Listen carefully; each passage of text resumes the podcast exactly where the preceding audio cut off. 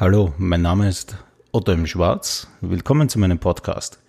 Hier erzähle ich über die Gedanken zu meinen Werken, spreche über Dinge, die nicht in meinen Partituren stehen und man hier vielleicht zum ersten Mal hört. Leonardo da Vinci war wahrscheinlich einer der größten Köpfe, den die Menschheit je hervorgebracht hat. Ich möchte aus dem Vorwort aus meiner Partitur ein paar Zeilen zitieren, äh, um auch hundertprozentig sicher zu sein, dass äh, auch alles stimmt, was ich sage. Leonardo da Vinci wurde 1452 geboren und starb 1519. Er war Maler, Bildhauer, Erfinder, Philosoph, Forscher. Wahrscheinlich einer der bedeutendsten Universalgelehrten aller Zeiten. Ich werde die Erinnerung an mich in den Köpfen der anderen bewahren, war einer seiner Leitsprüche. Am bekanntesten sind aber natürlich seine Bilder wie Mona Lisa, das letzte Abendmahl oder die Zeichnung des vitruvianischen Menschen. Er hinterließ aber auch eine umfangreiche Sammlung handschriftlicher Dokumente in seinen Notizbüchern. Diese Bücher werden Codici genannt und haben viele Unternamen, also Codice Atlanticus oder Codice Madrid oder Codex Trivulcianus. Darin gibt es viele Skizzen von bahnbrechenden Erfindungen, Studien, Überlegungen quer durch alle Wissensgebiete. Die Texte verfasste der Linkshänder Leonardo da Vinci in Spiegelschrift. Also das heißt, es war alles Spiegel, gespiegelt geschrieben, eine Art Geheimschrift. Durch Kriege und andere Umstände, ich möchte ja der Kirche nicht zu viel unterstellen, wurden die Bücher in Gesamteuropa verstreut und vieles ging verloren. Da Vinci wollte eine Art Enzyklopädie der Nachwelt hinterlassen. Man schätzt, dass bis zu 80 Prozent seiner Manuskripte verloren gegangen sein könnten. Dennoch gibt es an die 6000 Blätter als Nachlass, deren Inhalt oft erst Jahrhunderte später verstanden wurde. In Vorbereitung auf dieses Werk habe ich mir natürlich viele Tokus angesehen, einige Bücher gelesen und äh, dieser Mensch war natürlich schon genial. Ähm, Dinge, die man vielleicht heute gar nicht weiß. Er, er hat zum Beispiel diese, die ganzen Gewässer dieser Welt, die Flüsse mehr oder weniger als Blutbahnen der Erde gekennzeichnet. Das ist natürlich schon ein, ein, ein, eine geniale Sichtweise. Er hat verschiedenste äh, Bauwerke geplant, die dann nie realisiert worden sind, äh, war auch am Hof des Cesare Borgia. Ich kann nur sagen, es wird wahrscheinlich ein Werk von mir darüber kommen in den Borgias. Das wird meine erste Symphonie werden. Und ja, wer kennt natürlich nicht diese großen Bilder, die im Louvre hängen und äh, man ist sich oft nicht ganz sicher, ob das Leonardo selbst gemacht hat oder seine Schüler. Ja, alles ein Mystikum und äh, so wie meine anderen Personen wie der Graf von Monte Cristo oder Nostradamus oder vielleicht sogar der Mann im Eis ist, sind diese Menschen von vorne bis hinten voller Mysterien. Wie ist es zu diesem Werk gekommen? Wer hat den Auftrag gegeben? Naja, 2016 war ich äh, wie immer im Dezember bei der Midwest in Chicago.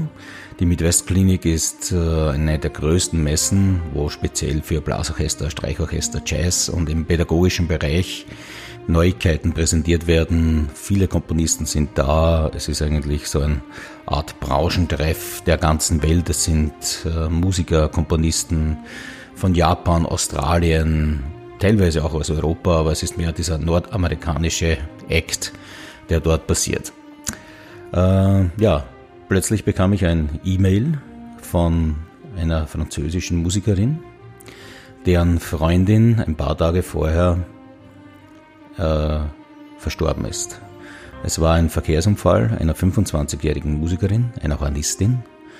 Und sie war ein großer Fan meiner Musik und äh, das Orchester wollte unbedingt, äh, dass ich ein Stück in Gedenken an sie schreibe. Ja, das ist natürlich immer etwas sehr Emotionelles und ich muss sagen, ich schreibe auch nicht äh, gerne ähm, für solche Anlässe. Ähm, ich habe schon einige ähnliche Anfragen abgelehnt, aber wenn ein so ein großer Fan, mehr oder weniger, wenn man für so einen großen Fan etwas äh, schreiben soll, dann, ja, nach einiger Zeit habe ich dann zugesagt.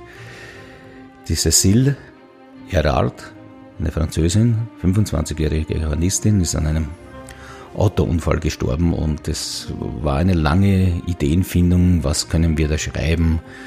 Ähm, ein, ein, ein Requiem, das, ich weiß nicht, ob man Menschen immer nur mit trauriger Musik äh, also an sie gedenken muss und indem sie so ein großer Fan von meinen großen Musiken wie Nostradamus und Cape Horn oder ähnliches war, habe ich dann mit der Familie, mit ihrer Familie ausgemacht, die dann auch den, ähm, die dann auch den Auftrag ausgesprochen hat, dass ich ein Stück schreibe über ein geniales Gehirn, über die Zukunft, über einen bahnbrechenden Menschen.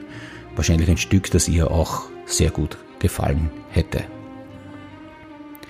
Es gab dann äh, zwei Jahre später die Uraufführung. Ich kann mich noch erinnern, ich war äh, die Monate davor sehr, sehr beschäftigt und konnte das Stück eigentlich nicht beginnen zu schreiben, hatte aber schon Ideen im Kopf.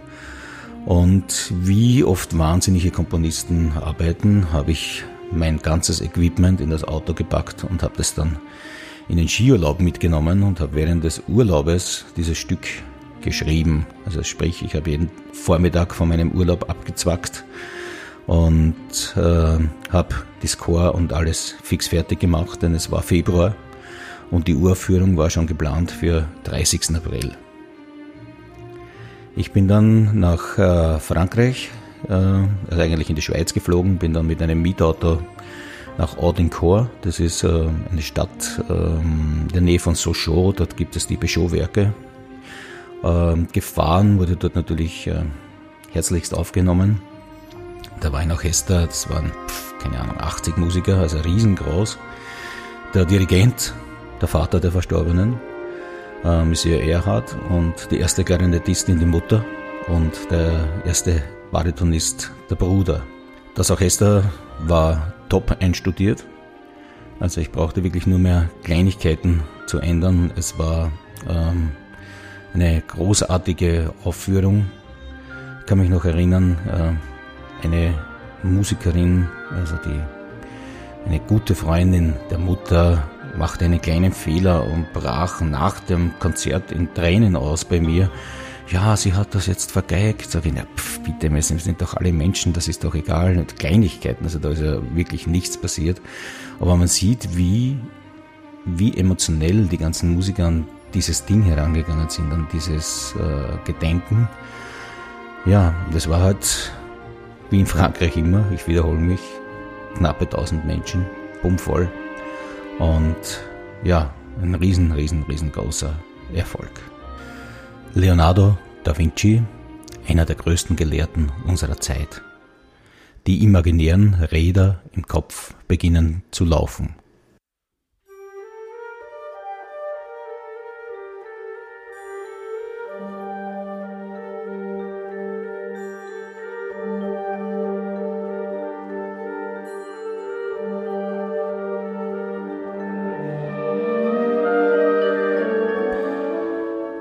Dieses äh, Gedankenmotiv, das wir jetzt hier hören, kommt noch öfters in diesem Stück. Erste Bilder im Gedanken entstehen, alles fließt, alles bewegt sich, Zusammenhänge werden klar, dann gibt es die Lösung, die Umsetzung und dann kann auch was daraus entstehen.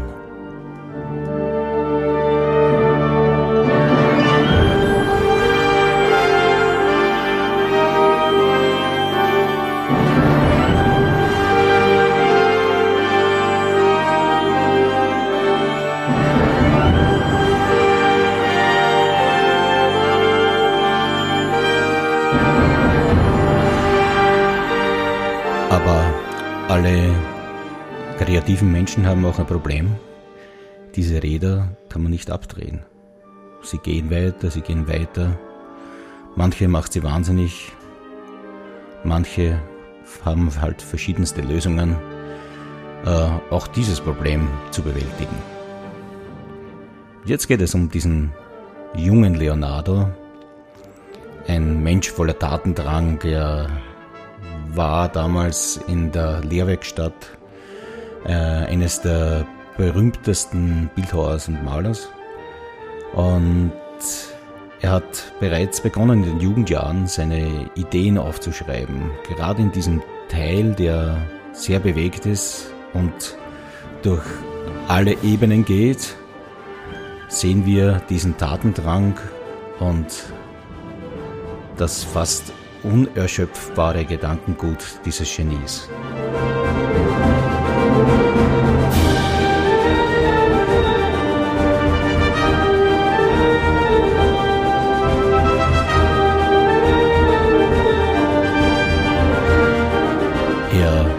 fertigt äh, Skizzen an von Menschen, Tieren, Pflanzen, Naturstudien. Er bezweifelt sogar die Sintflut. Man kann sich vorstellen, welche Freude die Kirche hatte. Und das Wasser war für ihn eines der wichtigsten Dinge. Er meint eigentlich, das Wasser ist eine beständige Menge. Wasser bildet alles, also mehr oder weniger das Blut der Erde. Es ist äh, Natürlich alles, was mit Wissenschaft zu tun hat, wir wissen das von Galilei oder anderen Wissenschaftlern, bringt immer Probleme mit der Kirche. Aber ja, er hat sich irgendwie durchgesetzt und hat diese Zeit ohne gröbere Probleme überlebt. Große Bauten entstehen, der Mailänder Dom zum Beispiel war auch beteiligt. Er sollte auch äh, ein Reitermonument des Francesco Sforza machen, eine Bronzestatue, die dann nie realisiert wurde, zumindest zu seiner Zeit nicht. Ja, verschiedenste Elemente oder Ecken, in denen dieser geniale Mann arbeitete. Gerade mit Musik kann man diese Emotionen, die so ein Mensch hat, äh, denke ich, besonders gut ausdrücken. Großartige, die Euphorie, dann wieder das Alleine sein, das wieder Nachdenken. Und plötzlich beginnen diese Räder wieder in der Nacht oder irgendwo anders wieder sich zu drehen, neue Gedanken kommen. Man hört wieder die Instrumentation ein bisschen anders mit Oboe, Flöte. Jedes Mal ist da der Gedanke ein, ein anderer und muss natürlich auch anders instrumentiert werden. Er beschäftigt sich natürlich auch mit anderen Dingen, Mathematik, Physik, Proportionen des menschlichen Körpers.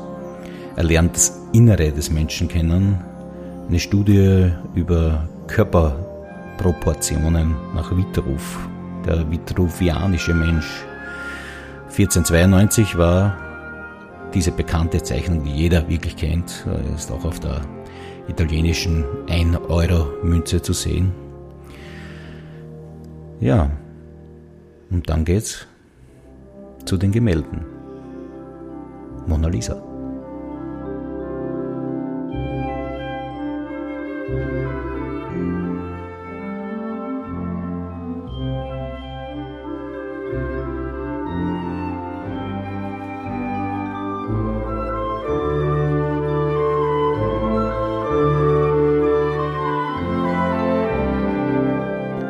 Andere großartige Bilder sind natürlich die Schule von Athen oder das äh, letzte Abendmahl.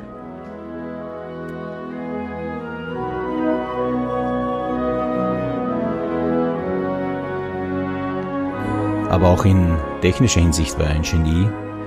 Er wollte ja immer fliegen, so gibt es Fluggeräte, die er aufgezeichnet hat, Helikopter und Co. Na, dann fliegen wir ein bisschen.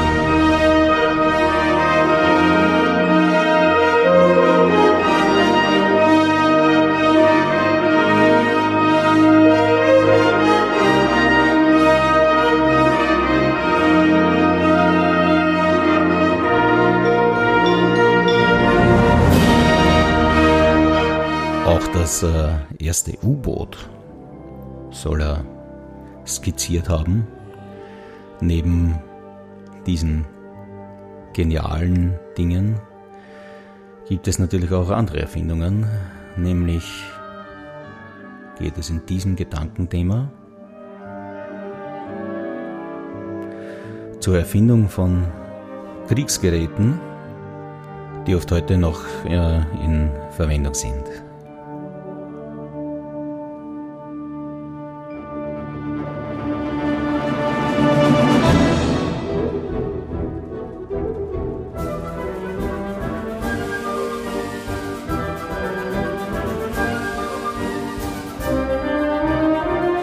Immer rastlos, immer ruhelos.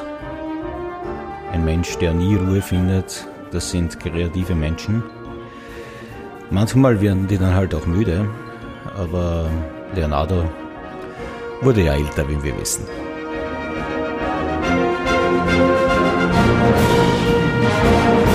Krieg, Krieggerät, Zerstörung, alles findet man in seinen Kodizes.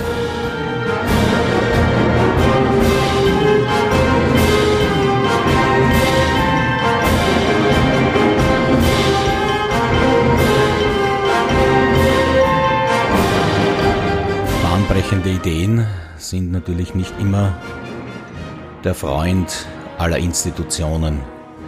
Besonders äh, die Kirche hatte natürlich keine Freude mit dieser Entwicklung. Es äh, ist von dieser Enzyklopädie, die er geschrieben hat, vieles, vieles verschollen, vieles erst später aufgetaucht. Ich möchte nicht mutmaßen, wie viele seiner Skripten noch irgendwo liegen oder bewusst unter Verschluss gehalten werden.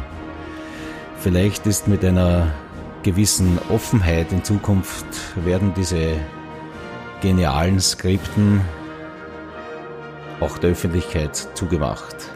Auch eine Verschwörungstheorie natürlich äh, bietet sich an. Auf jeden Fall Leonardo da Vinci war einer der bedeutendsten Künstler und Visionäre. Seine Aufzeichnungen waren jahrhundertelang verschollen,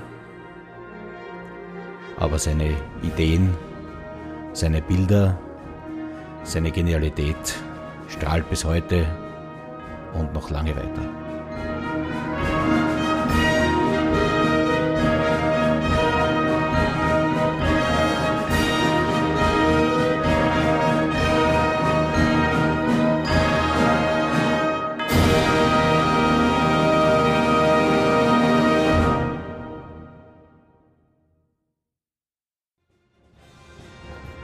Informationen über meine Werke gibt es auf meinen Profilen von Instagram und Facebook, auf meiner Website ottomschwarz.com, über die Helena-Seite bandmusicshop.com und über Spotify, YouTube und anderen sozialen Plattformen.